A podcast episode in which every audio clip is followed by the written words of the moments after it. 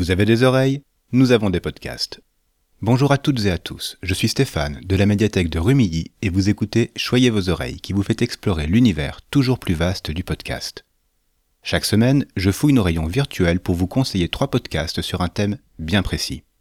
Mais avant de démarrer, je vous rappelle que nous avons lancé un appel aux volontaires pour participer à notre calendrier de l'Avent. Nous attendons vos contributions avant le 1er novembre. Tout est expliqué dans les notes de l'épisode et dans une annonce spéciale diffusée il y a peu sur ce flux. Le mois d'octobre depuis 2017, c'est celui de l'imaginaire. Lancée à l'initiative de plusieurs maisons d'édition francophones, cette manifestation a pour but de promouvoir les littératures de l'imaginaire dans les médias, les librairies, les bibliothèques. Autour de rencontres et d'animations, c'est un mois festif et fantastique qui s'organise. Pour me glisser dans la thématique, je vais donc vous présenter trois fictions françaises très différentes mais qui embrassent cet imaginaire de toute leur force.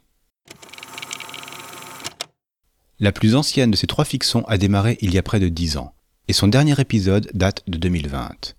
Une belle longévité et une saga qui porte le nom de son principal protagoniste. Il s'agit de Gensio Reva, une création de Riku et Selkio. Gensio, c'est un jeune homme de 21 ans qui a grandi dans une France qui ressemble à la nôtre à ceci près que les conflits sociaux et les crises climatiques ont complètement renversé le pays. Et Gensio, Gensio Mostinel de son vrai nom, a perdu ses parents dans le chaos qui s'en est ensuivi. Pour survivre, il n'a pas eu d'autre solution que de rejoindre un gang et d'enchaîner les petits et gros délits.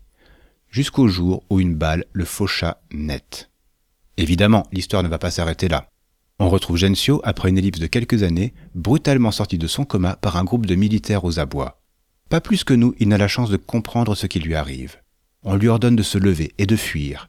Les bruits qui viennent du couloir laissent présager du pire et les militaires commencent à tomber, les uns après les autres.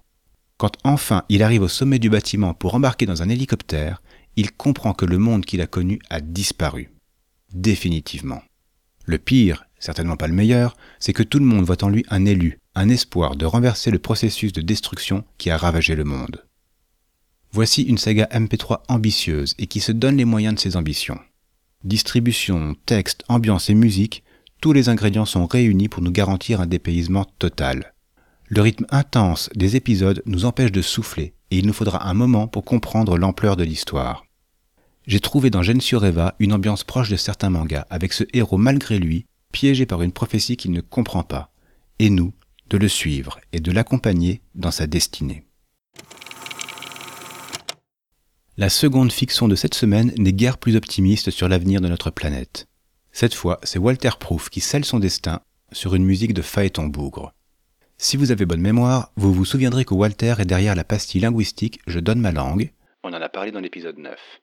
Ici, avec Oxymute, il signe un space opéra aux fragrances de Battlestar Galactica. Deux saisons sont déjà disponibles et vous les trouverez dans son flux Les fictions de l'inaudible. La troisième, qui sera la dernière, est en cours de production. D'ailleurs, Walter alimente une page de blog pour nous tenir au courant de l'avancée du projet.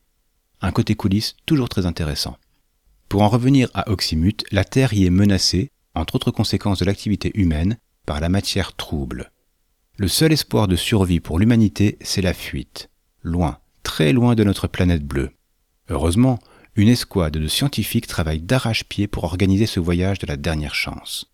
Les pilotes s'entraînent, les nouvelles recrues sont formées et les clones sont fabriqués à la chaîne. Tout va pour le mieux. Enfin, tout irait pour le mieux si un bout de code informatique étrange ne se baladait pas dans les réseaux de la flotte, si un clone défectueux n'avait pas échappé à la mise au pilon, si les équipages savaient où pointer leur vaisseau. L'enjeu sur le fond est très sérieux, parce qu'on ne plaisante pas avec la potentielle fin de l'humanité. Par contre, son traitement sur la forme l'est un peu moins. C'est plein d'un humour qui se cache dans certaines répliques, dans des noms de personnes ou d'objets, moi, j'avoue que j'ai un faible pour la syndicaliste Arlette Davidson. Mais ça n'empiète jamais sur le scénario. L'autre grande qualité d'Oxymute, c'est sa distribution. Elle est pléthorique et multiplie les rôles et les voix. Vous entendrez et reconnaîtrez celles de François TJP, Naïd Lancio, Draven, Herculea, Benjir et tant d'autres qu'on a déjà évoqués dans des podcasts présentés ici.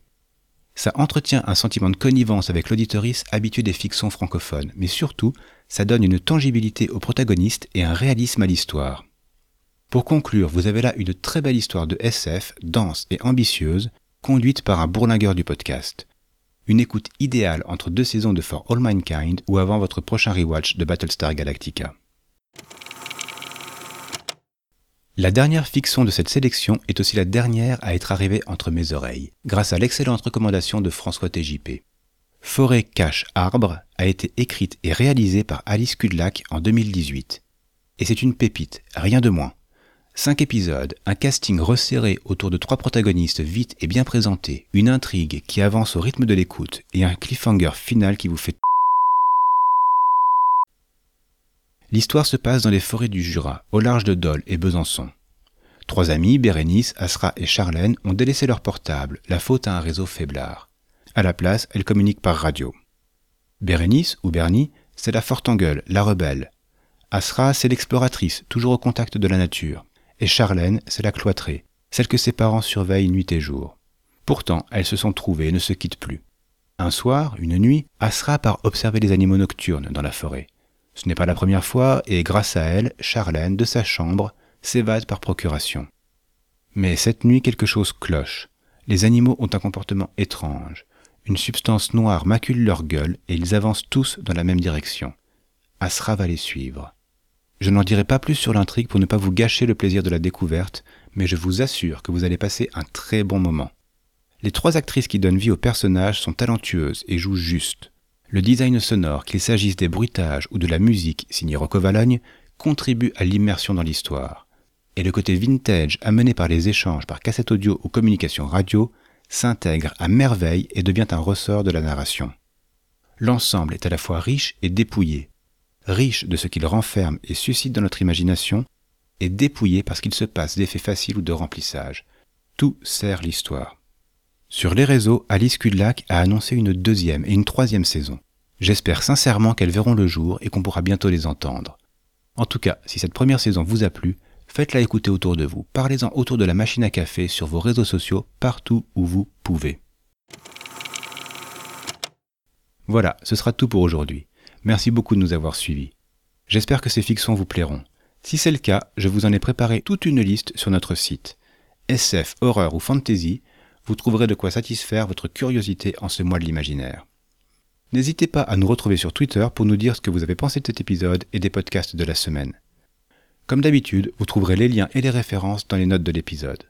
Choyez vos oreilles est une production de la médiathèque du Quai des Arts à Rumilly, proposée et réalisée par Stéphane de l'espace Image et Son. À la semaine prochaine pour continuer à choyer vos oreilles. Et voici l'indice pour trouver le thème du prochain épisode.